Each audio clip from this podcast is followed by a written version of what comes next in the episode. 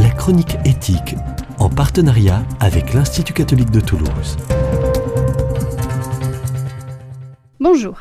Alors que les derniers jours ont été le théâtre d'une confrontation judiciaire sans précédent, au pied du lit d'un patient, Vincent Lambert, nous laissant, spectateurs contraints, mal à l'aise face au déchirement d'une famille étalée sur la place publique, essayons d'apporter quelques éléments d'analyse du point de vue éthique.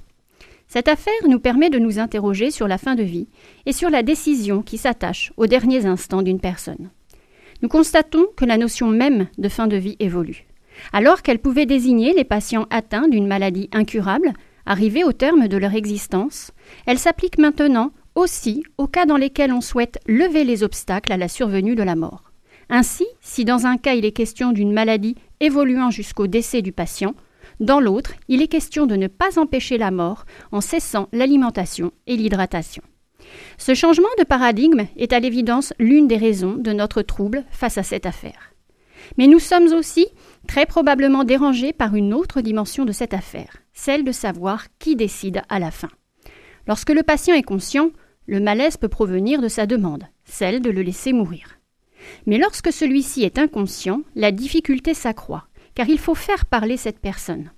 Dans l'idéal, on disposerait de directives anticipées. Par-delà son inconscience, le malade s'adresserait à nous et sa demande devrait être entendue. Mais entendre, est-ce respecter? Un autre aspect qui ne va pas s'en poser de problème. Cependant, lorsque la vie fauche une jeunesse en pleine force de l'âge, il est rare de détenir de telles directives. Faire parler le patient, c'est alors se rapprocher de ceux qui le connaissent, sa famille, ses proches, ou les soignants s'il a pu s'exprimer auparavant.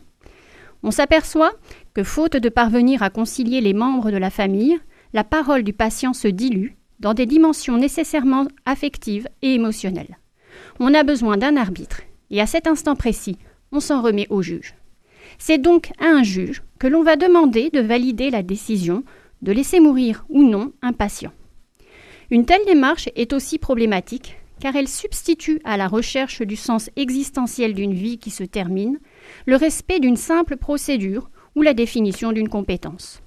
Le droit est instrumentalisé. Il devient le moyen pour dégager une solution au moment où la complexité humaine devrait être centrale. Mais le prétoire est-il vraiment adapté aux interrogations métaphysiques? À la question du bien et du mal, on répond légal ou illégal. À l'obstination déraisonnable du monde médical répond une autre source de souffrance, l'acharnement judiciaire, tout aussi préjudiciable au patient et à son entourage.